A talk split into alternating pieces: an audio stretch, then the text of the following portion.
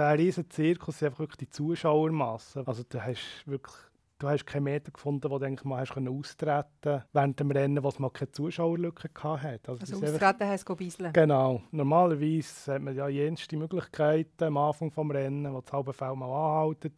Aber es hat wirklich Etappen gegeben, es einfach unmöglich war. Es hat einfach vom Start 200 km bis zum Ziel einfach mehrere Reihen Zuschauer gehabt. Und was ist dort die Lösung? In die Hose bisseln, oder? Nein, nein.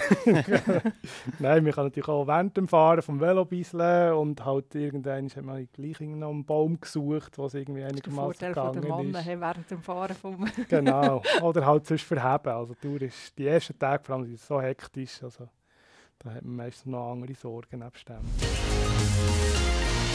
Das ist die Aufwärmrunde, der Podcast von SRF Sport. Wir schauen führen auf die Highlights vom Wochenende.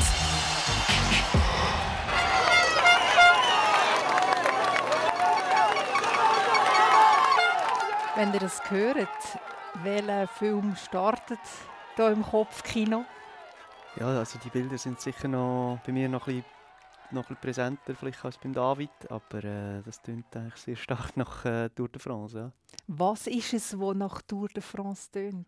Das ist schwierig zu sagen, aber es ist, äh, ist eigentlich genau die Geräuschkulisse. Also einfach noch fünfmal lauter, aber äh, das, was man eigentlich den ganzen Tag gehört, während drei Wochen dort.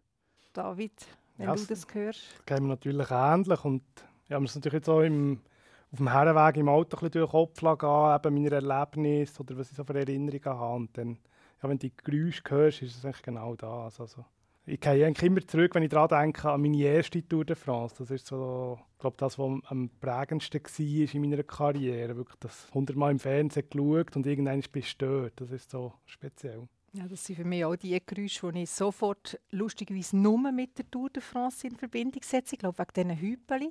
Das ist einfach wie Tour de France. Meine Gäste bringen Erinnerungen und Geschichten von zusammengezählt elf Tour de France mit in die heutige Aufwärmrunde. Eine Aufwärmrunde, wo wir äh, voll und ganz der härtesten Rundfahrt der Welt widmen Der David Losli ist Tour de France viermal gefahren, der Matthias Frank insgesamt siebenmal. Mega schön, seid ihr hier.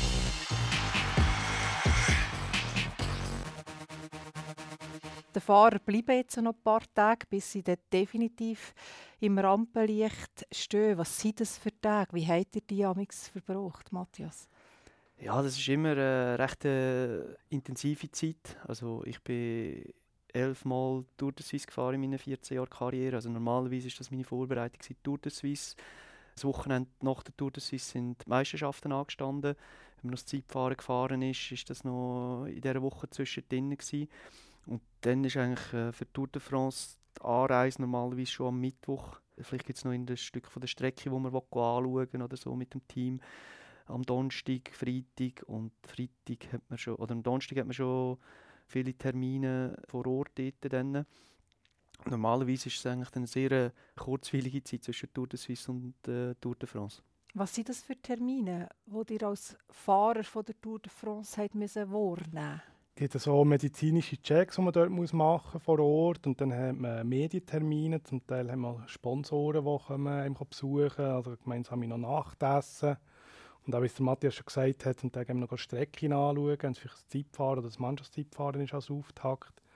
Man hat zwar viel los, aber man bangt irgendwie eigentlich dem Samstag entgegen, wenn, wenn es wirklich endlich losgeht. Also so ein bisschen zermürbende Termine habe ich immer ja. gefunden. Man hockt gleich viel im Hotelzimmer und wird vom einen Termin zum anderen gekarrt. Die Teampräsentation ist auch noch einen Tag vorher oder zwei Tage vor dem Rennen. Also, genau. Ja, eigentlich wenn wir Velo fahren und man muss dann noch ein Pflichtprogramm abspulen.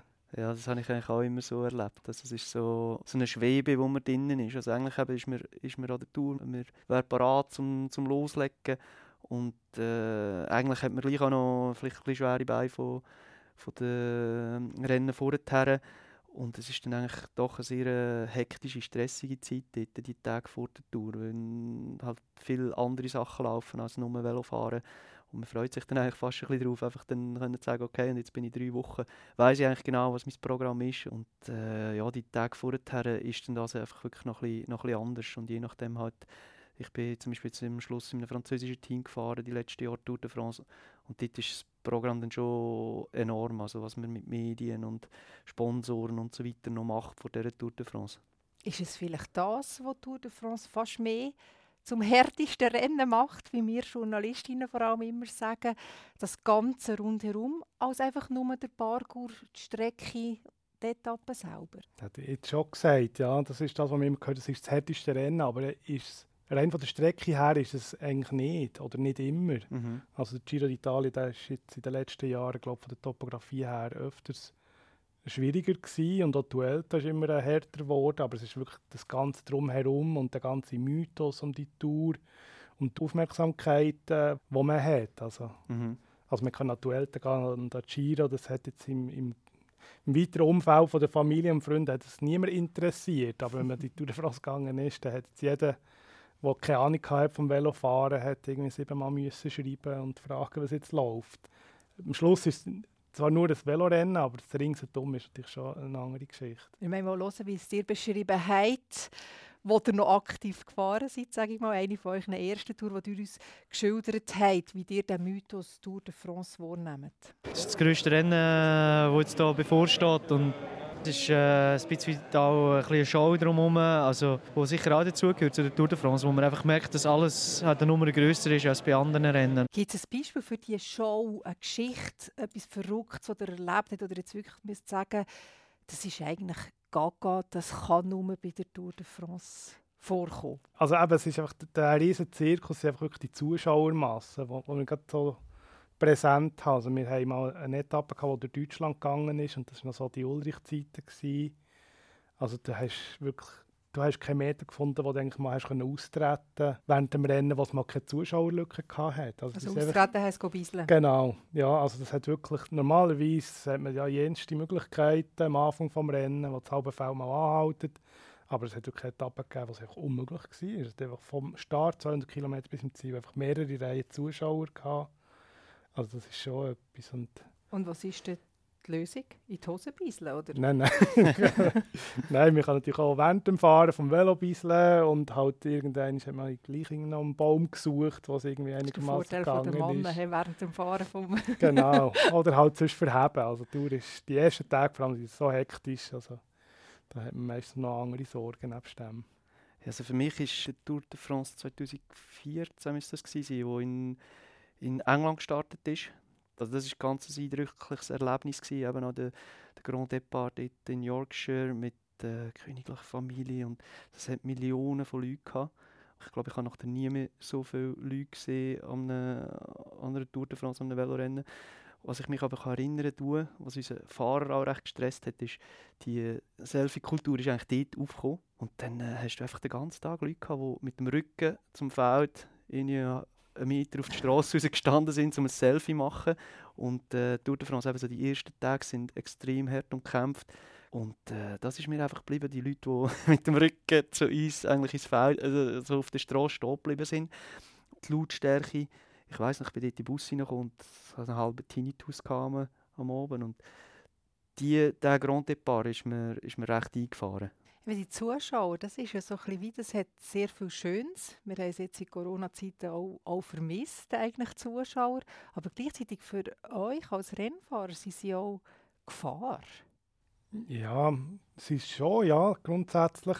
Man sieht auch immer irgendwie eine gefährliche Situation und hier und da gibt es auch einen Zwischenfall. Aber ich habe immer so das Gefühl, das, wo, wo, wenn es bergauf geht, wenn man wirklich so die Menschenmasse sieht, das habe ich nie so bedrohlich empfunden, wie es manchmal im Fernsehen aussieht. Also, Wie erlebt Also ich muss noch ganz ehrlich sagen, ich schaue die, die Bergetappen von der Tour de France immer. Also das, das Leiden den Fahrer, so brutal wie es hat halt etwas wahnsinnig Faszinierendes, aber ich denke immer, wenn ich jetzt dort auf dem Velo würde hocken und ich sehe die Zuschauer mit diesen Fähnen und denen, die so nahe kommen, ich glaube, ich würde irgendwann absteigen und die zusammenschießen. Ihr das nie gehabt, das Bedürfnis? Eine Szene, die mit präsent ist, ist äh, Alpe d'Huez, Etappe 20, 2015 von der Tour de France, wo ich, wo ich dort eigentlich meine Top 10 erreicht habe.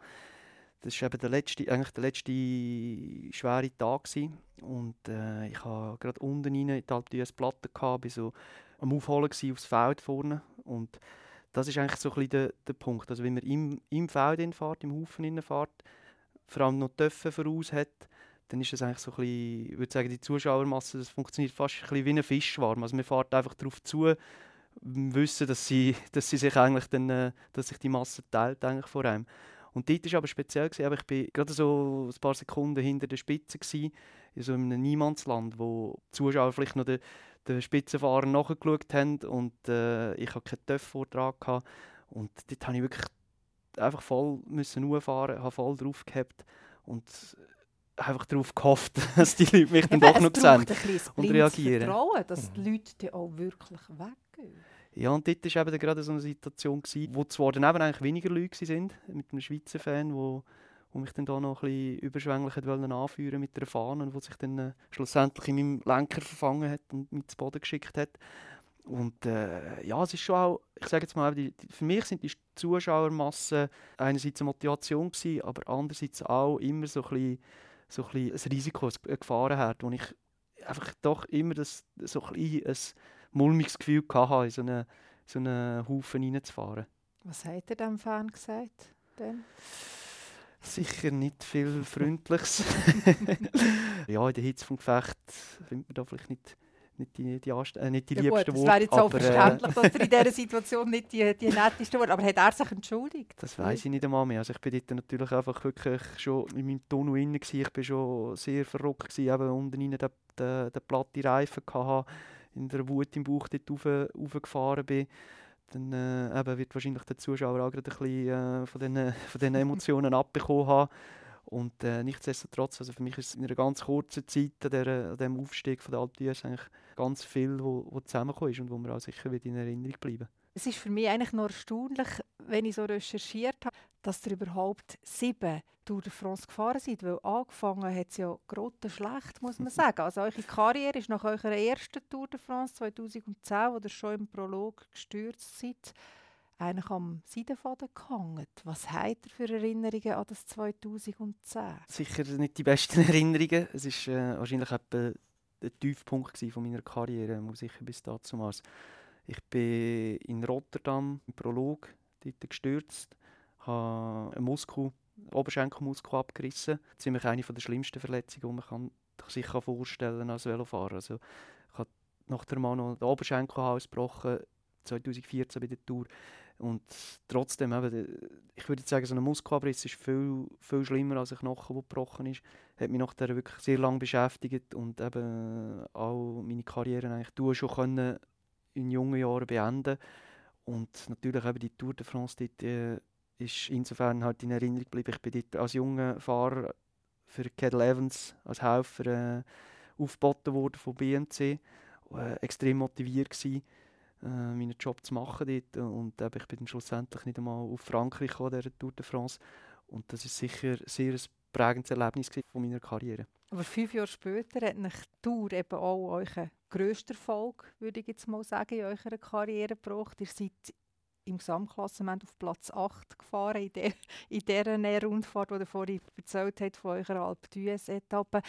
Wir hören uns an, wie der Claudiaki dann zumal am Schluss kommentiert hat, das eingeordnet hat, was ihr erreicht habt. Chris Froome ist der Tour de France-Sieger 2015 und Matthias Frank, der Schweizer, landet auf Rang 8 und damit hat die Schweiz zum ersten Mal seit 1999 wieder einen Fahrer in den Top 10 des Gesamtklassements der Tour de France. Und seitdem warten wir immer noch, dass wir wieder einen Schweizer Fahrer in der Top 10 von der Tour de France hat. Mit wie viel Stolz und Zufriedenheit erfüllt mich das? Rückblickend mit sehr viel Stolz, sehr viel Zufriedenheit. Es war äh, damals eben mit dem Team IAM ein grosses Projekt, gewesen, also eine grosse Mission, gewesen, die wir hatten. Die Top 10 zu erreichen mit einem Schweizer Fahrer, also mit mir. Das können äh, abzuhocken, können sagen, doch, wir, wir haben es geschafft das war eine extreme Genugtuung damals. Ja. Ihr seid der Leader von diesem Team und jetzt kommen wir zu dem Thema Leader und Helfer. Wie groß ist der Druck? Wie nehmt ihr ihn wahr als Leader, wenn ihr in so eine Rundfahrt hineingeht und wisst, ich bin der, der nach drei Wochen muss geliefert haben Jetzt gerade bei der Tour de France ist der Druck enorm, finde ich. Das ist halt wirklich so das wichtigste Rennen von der, von der ganzen Saison. Jetzt zum Beispiel bei Age d'User, dem französischen Sponsor, ist das mehr oder weniger der Fixpunkt von der Saison. Also die haben da uns haben eine Analyse präsentiert, was sie an Return on Investment haben. Und das ist einfach alles andere ist Pipifax gegen die Tour, oder? Da hat man schon gemerkt, die haben da sehr viel Geld investiert und haben jetzt auch etwas zurückhaben für das Geld. Also da, man kann fast sagen, der Rest der Saison hat sie nicht extrem interessiert, aber Tour de France, dort hat es klappen. Und diesen Druck hat man dann sicher auch als Fahrer dann zu spüren bekommen, weil wir ja eigentlich die sind, die, müssen, die müssen liefern und was muss funktionieren. Jetzt selber als Leader bei IAM bin ich eigentlich der gewesen, wo, wo, wo am meisten Ambitionen hatte und ich wollte das unbedingt erreichen, das Ziel. Und ich denke, der persönliche Druck, der ist sicher da gewesen. Das Team hat mich super gut unterstützt. Ich habe dort eigentlich nicht vom Team her viel Druck äh, verspürt. Aber ich mit meinen Ambitionen, mit meinen Wünschen, habe da sicher äh, die Latte recht hoch gesetzt. Du warst vor allem in der Helferrolle. Du weißt es, wie es ist, wenn man einen Leader hat, wie jetzt der mhm. Matthias war. Und den musst du unterstützen. Wie nimmst du aus dieser Optik den Druck wahr? Also der Druck auf dem Helfer ist sicher auch da, aber er ist sicher ist anders. Man macht sich persönlich Druck, weil es geht schlussendlich auch für den Helfer um Karriere. Also die Verträge die laufen immer nur eins, zwei, maximum drei Jahre und dann muss man wieder einen, einen, den, den nächsten Vertrag finden und eben auch wie man performt als Helfer ist, ist sehr relevant für einen persönlich. Aber ich bin, ich bin oft Rennen gefahren und, und vor allem die dreiwöchigen Rundfahrten, wo ich immer wirklich gedacht habe, hey, zum Glück muss ich nicht auf Gesamtklassement fahren. Und heute finde ich es noch fast extremer. Also bei uns hat es noch, also ich bin jetzt nicht hunderte, aber vor ein paar Jahren hat es wirklich noch Zeiten gegeben, wo man hinter im Feld als Helfer fahren und man gewusst, es wird auch einen Sprint geben und wenn man in den letzten 20, 30 Kilometer vorne war und seine Arbeit verrichtet hat, war okay gewesen. Aber heute, die Bilder kennt man ja, wo einfach mannschaftenweise den ganzen Tag zusammenfahren und alle möchten zuvorderst fahren und also das ist enormen Druck. Und ich habe die immer bewundert, die das können, drei Wochen lang. Also immer den, zu meiner Zeit den Contadors und Schlecks und Armstrong zugeschaut, wie die einfach, die haben drei Wochen nichts Angst gemacht, was um jeden Zentimeter Straße kämpft. und ich habe gedacht, hey, jetzt warte ich einfach mal hinten und ich komme dann schon wieder, wenn es mich braucht. Aber bis dahin habe ich jetzt mal ein bisschen Frieden. Also es ist wirklich, für die Gesamtklasse Anwärter eine enorme Belastung gewesen. Und dort habe ich es aber nicht benutzt, muss ich zugeben. du hast uns beschrieben vor ein paar Jahren, für was es DD als Helfer braucht für einen Leader. Wenn nichts Besonderes geschieht, dann habe ich nicht viel zu tun. Bin ich bei ihm und schaue, dass er zu essen trinken hat, im Windschatten fährt. Und halt, wenn mal etwas passieren würde, müsste natürlich dort sein, dass reagieren Also das heisst, ein Sturzdefekt oder wenn irgendjemand angreift, der ja, gefährlich wäre. David, als Sportler, als Spitzensportler stelle ich mir immer vor, gibt es nur eins: Gewinnen. Jetzt ist so wie die vordefinierte Rolle, nein, nein, du bist Helfer. Mhm. Es ist so, du fährst natürlich zwischen 60 und 70 Renntage pro Jahr. Und das ist nicht so, dass du Anfangsjahre oder Ende Jahre einen Vertrag für das nächste Jahr unterschreibst wo drinnen Stellenbeschrieb Helfer ist und äh, Aber so es eben ein bisschen. Ja, ja, das da ist, sind die Leader genau. und da sind die Helfer. Nein, das ist so die Aussenwahrnehmung. also das ändert sich natürlich immer mit dem Formstand, den man hat oder wo die Rennen, die kommen. Es gibt einfach ganz klar Rennen, die ihm besser liegen oder wo man von vornherein weiß, man hat keine Chance. Also als, als Bergfahrer, wenn es einen Massensprint gibt, dann ist klar, dann haben wir eine andere Rolle als umgekehrt.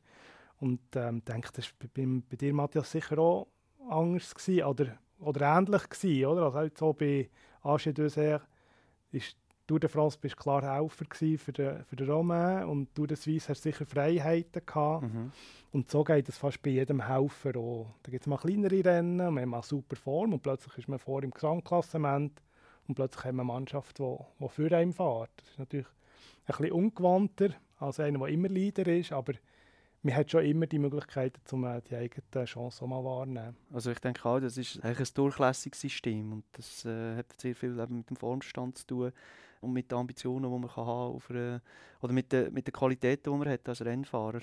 Und trotzdem ist es sicher auch ein bisschen so, jetzt in einem französischen Team, wo Tour de France geht, mhm. ist natürlich sehr interessant für einen Sponsor, wenn die mit einem Franzosen auf die Gesamtwertung fahren können? Und das Gleiche habe ich eben erlebt äh, bei IAM. mit einem Schweizer Sponsor, Schweizer Team im Rücken, macht es auch durchaus Sinn, dass man, dass man mit dem Schweizer probiert, da, das Resultat einzufahren. Mhm.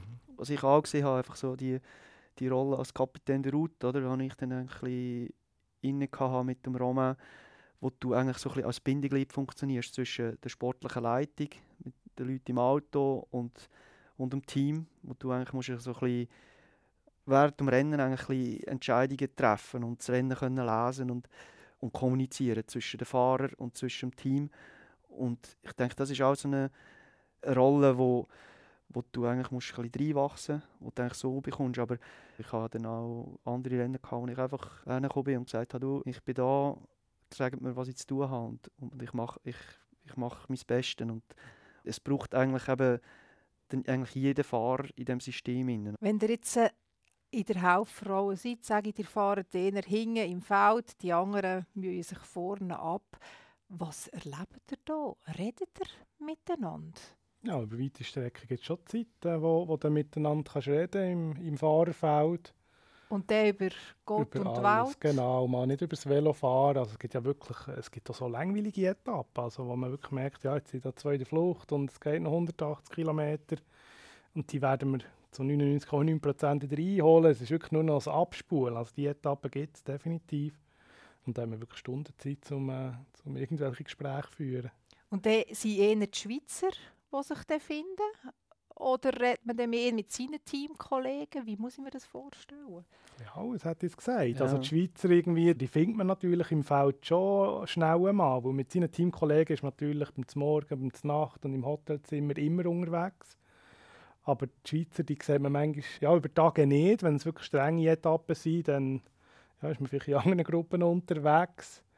Und wenn es dann mal Gelegenheit gibt, äh, ja, dann äh, redet man oft mit den Schweizer. Und für sie das ja so Freundschaften, weil man meistens ja in der gleichen, im gleichen Jahr ist, also Jahrgang ist, plus minus ein paar Jahre und kennt sich da zum Teil eben seit Juniorenalter und darum äh, ja, tauscht man sich da oft aus. Hat einfach die Nationalität hat man ein bisschen Verbundenheit.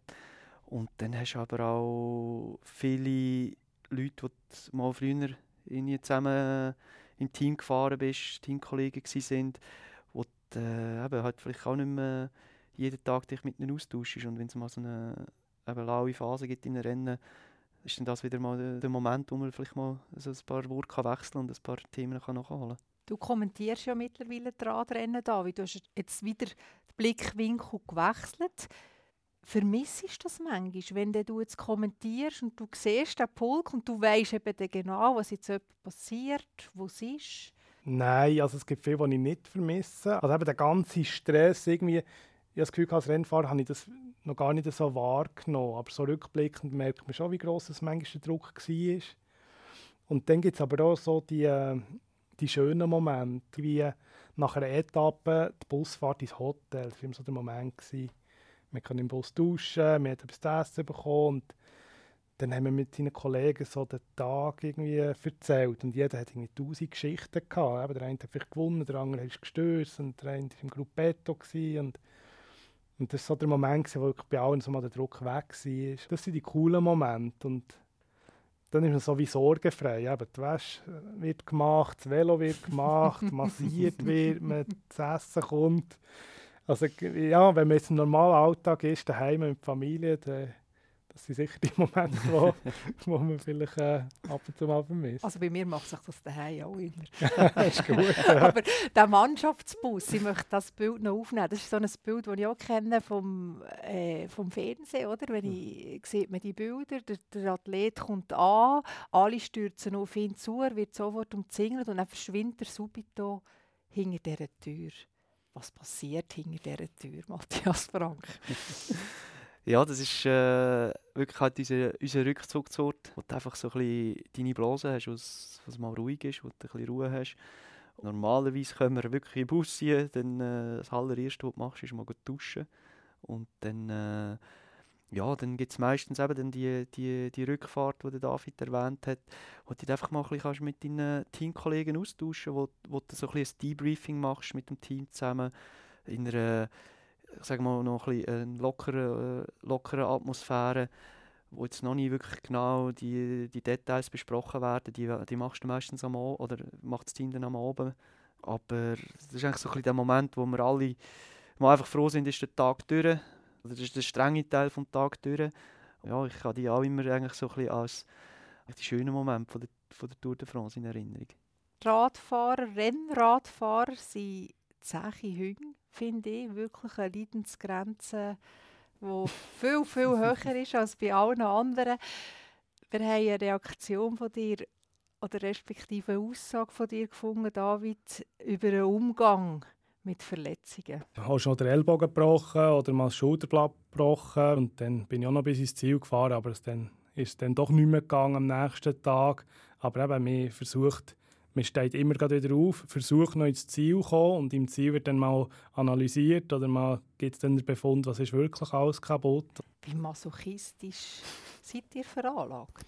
Also das mit den harten das ist ja nur bis, äh, bis zum Mannschaftsbus und wenn man nicht drin ist, dann ist nicht das grosse Gejammer. Ah, darum ist der Ja, genau. darum sehen wir es nicht mehr. Ja, das ist, für das sind die Bus da. Und wie, wie das Wasser ist nicht warm zum genau. genau. Nein, also ich glaube, mit dem macht es mir ein bisschen auf. Natürlich, dass man stürzt, aufsteht und weiterfährt. Also ich habe in den Juniorenjahren einen polnischen Trainer. Und das, also das war wirklich alte Schule. Gewesen. Und ist der Devise war immer, gewesen, aufstehen auf das Velo und weiterfahren. Und während dem Fahren zuerst mal schauen, hey, ob das Velo funktioniert und dann schauen, ob etwas weh macht. Aber Und das Velo ist fast wichtiger als der Körper. Ja, es muss ja noch fahren irgendwie, genau. Also es ist wirklich so, das habe ich schon recht eingeimpft bekommen. Einfach auf und weiter. Wenn es nicht mehr geht, geht es nicht mehr, aber das ist schon immer so die Devise. Und Mhm. eben so eine Rundfahrt, eben, die ist drei Wochen und man kann wirklich schlecht weg sein nach einem Sturz und Fieber haben und nach fünf, sechs, sieben Tagen sieht plötzlich die Welt wieder anders aus. Du kannst nicht liegen bleiben. Also du musst einfach so schnell wie möglich auf und los und weiter, wenn es irgendwie geht. Oder? Und das ist, wie der David sagt, oder du, für mich ist das immer so, ein bisschen, du hast wie eine Checkliste. Okay, ich stehe auf, bewegst schon mal, also es funktioniert alles. Nimmst das Velo, steigst auf, schaust mal zuerst optisch, ob du etwas siehst, was kaputt ist. Also es sind halt meistens so die, die typischen Sachen, die dann äh, oder in Mitleidenschaft gezogen werden bei einem Sturz.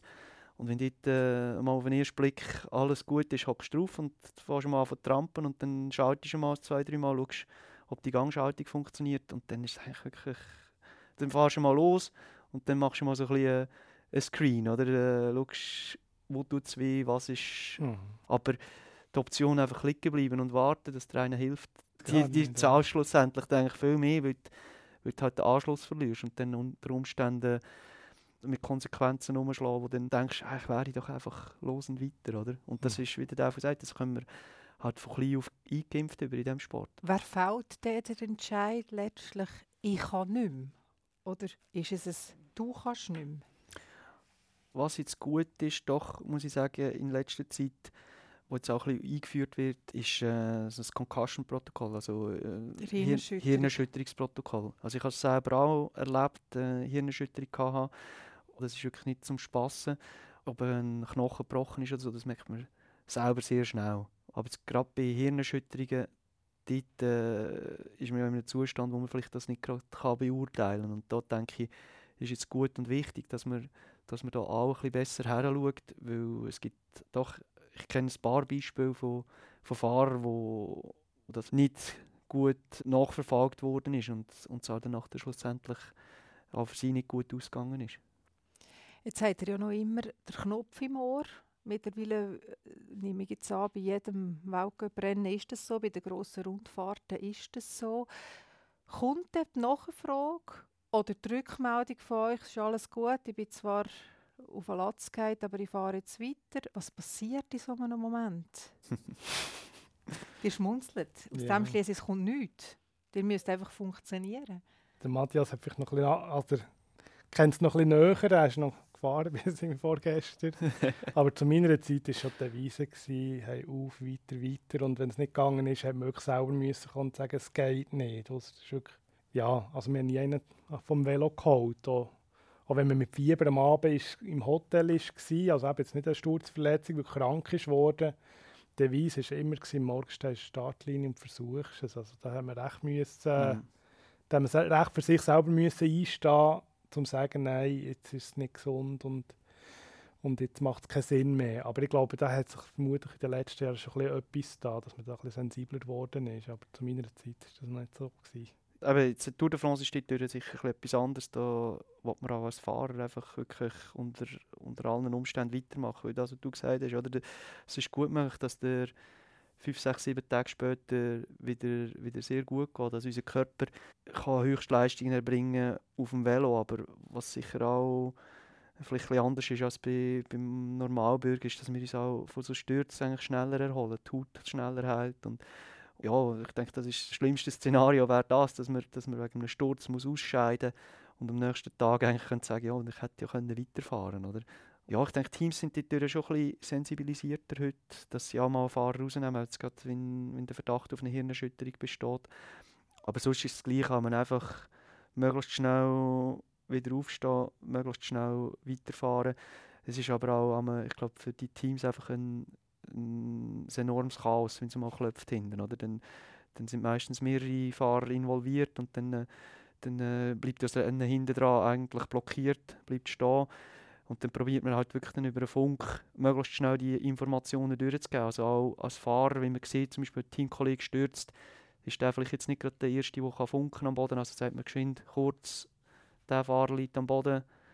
Äh, er steht, oder wenn ich noch sehe, dass er aufsteht oder weiterfahrt, gebe ich das auch durch im Team, dass sie wissen, okay, soweit ist mal alles gut.